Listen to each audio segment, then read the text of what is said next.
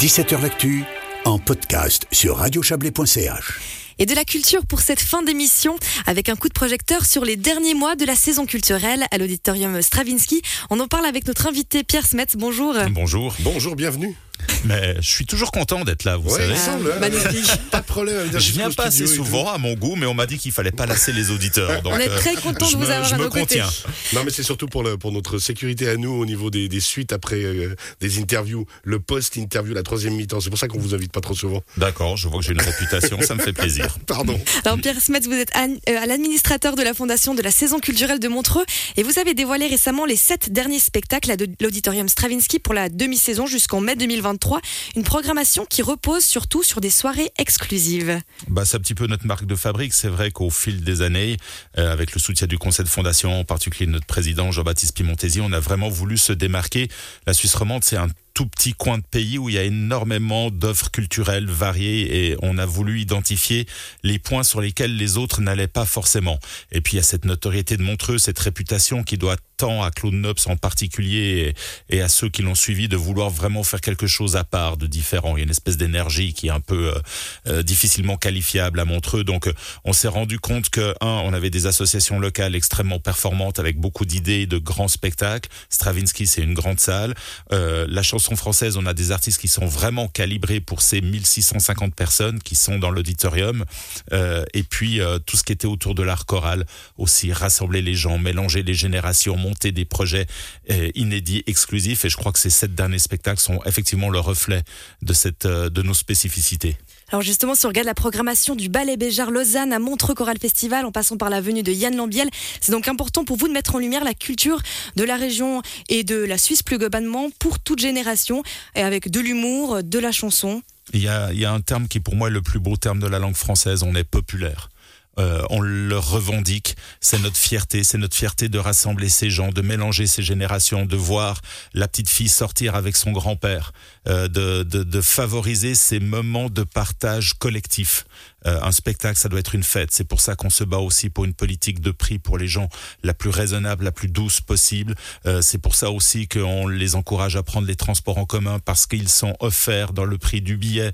Euh, on veut que cette soirée-là, ça soit une soirée où les gens oublient leurs emmerdes et puis à un moment viennent passer un bon moment avec nous. Quoi. Alors justement, hein, on voyait dans votre communiqué de presse qu'il y a des soirées à 15 francs. Mhm. C'est vraiment l'objectif. Ce côté populaire, accessible, vous l'assumez, vous le revendiquez toujours régulièrement à chaque fois qu'on en parle avec vous, parce que justement, on peut offrir la culture à tout le monde.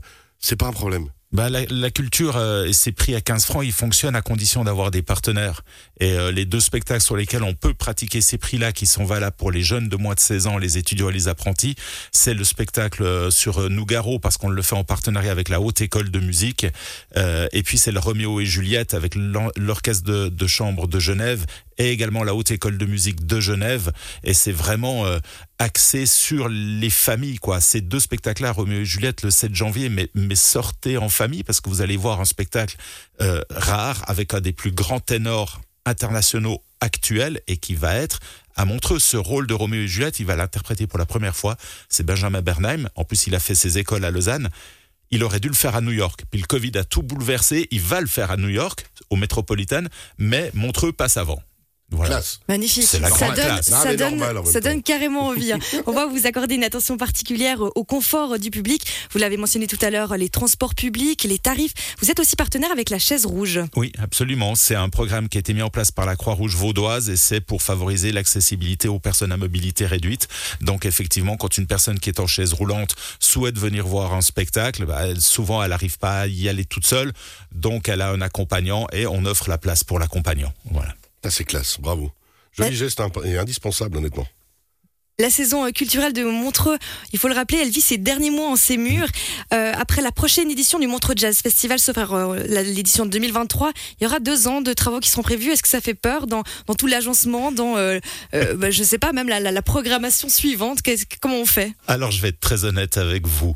Il y a des fois où je me dis waouh, c'est une chance de, de, de donner un grand coup de pied dans la fourmilière, de trouver des nouveaux partenaires, de visiter d'autres lieux qui seront forcément beaucoup plus petits, d'être encore plus proche des gens. Ça, je le pense le 90% du temps. Et il y a 10% du temps, souvent, la nuit, où tout d'un coup, j'angoisse, je me réveille et je me dis, mais on est complètement malade de nous priver de notre principale salle de spectacle que tout le monde connaît, qui fait 1650 places. L'équation économique, après, n'a plus rien à voir avec ça.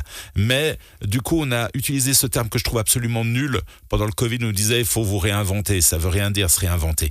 Mais là, c'est effectivement ce qu'on va devoir faire. Ce qui est clair, c'est qu'on va continuer à servir euh, le local, la proximité. On va continuer à travailler avec les associations de chez nous. Et plus que jamais, on va mettre en évidence les talents d'ici parce que Dieu sait s'il y en a. Alors, je reviens euh, brièvement sur la programmation. Vous l'avez dit, euh, Pierre. À la rentrée, le 7 janvier, c'est Roméo et Juliette avec l'Orchestre de de Genève, l'ensemble vocal de Lausanne. Puis, la grande tradition, le 26, c'est Imouvrini. En toute honnêteté, soit ils ont un chalet par là, soit vous avez une maison en Corse et que vous nous le cachez, euh, Pierre Smet. Eh ben, figurez-vous, ni l'un ni l'autre. Par contre, j'ai la chance depuis le temps d'être très bien reçu en Corse. Bah, et, je pense, et ouais. effectivement, on l'est fait depuis 2003. Jamais une salle n'a autant accueilli un artiste que le Dietrich Stravinsky avec Imouvrini. Euh, on ne devait pas les refaire parce que la dernière fois, c'était quand même il y a à peine une année. Donc, euh, puis, puis, puis la demande fait que puis le spectacle était tellement magique qu'ils avaient partagé la scène avec les Armailles de la fête des vignerons. Euh, et puis je me dis zut, euh, on va plus se voir pendant deux ans, on peut pas se quitter comme ça. Donc rebelote, mais j'avais très peur. Je me disais est-ce que le public va encore suivre? Et en fait, on n'a jamais vendu les places aussi vite que là-dessus. Et c'est complet, C'est complet. c'est complet.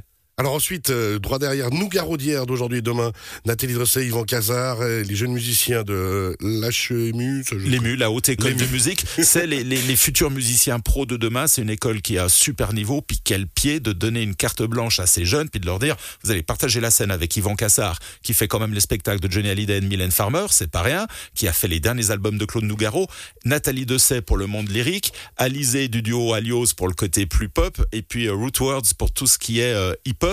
Et, et on va montrer qu'en fait, la musique de Nougaro, elle passe les styles, elle passe les générations. On peut mettre du brésilien, on peut mettre du rock, on peut mettre de la variété, du classique là-dedans. Ça et ça fonctionne. swing. Et ça marche. Il y a un côté, j'ai l'impression, presque militantisme culturel chez vous, de cette manière de pouvoir amener ces originalités, cette programmation qui justement doit plaire au plus grand nombre, mais aussi faire découvrir des choses au plus grand nombre. Il y a de l'expérimentation presque, il y a de la chimie.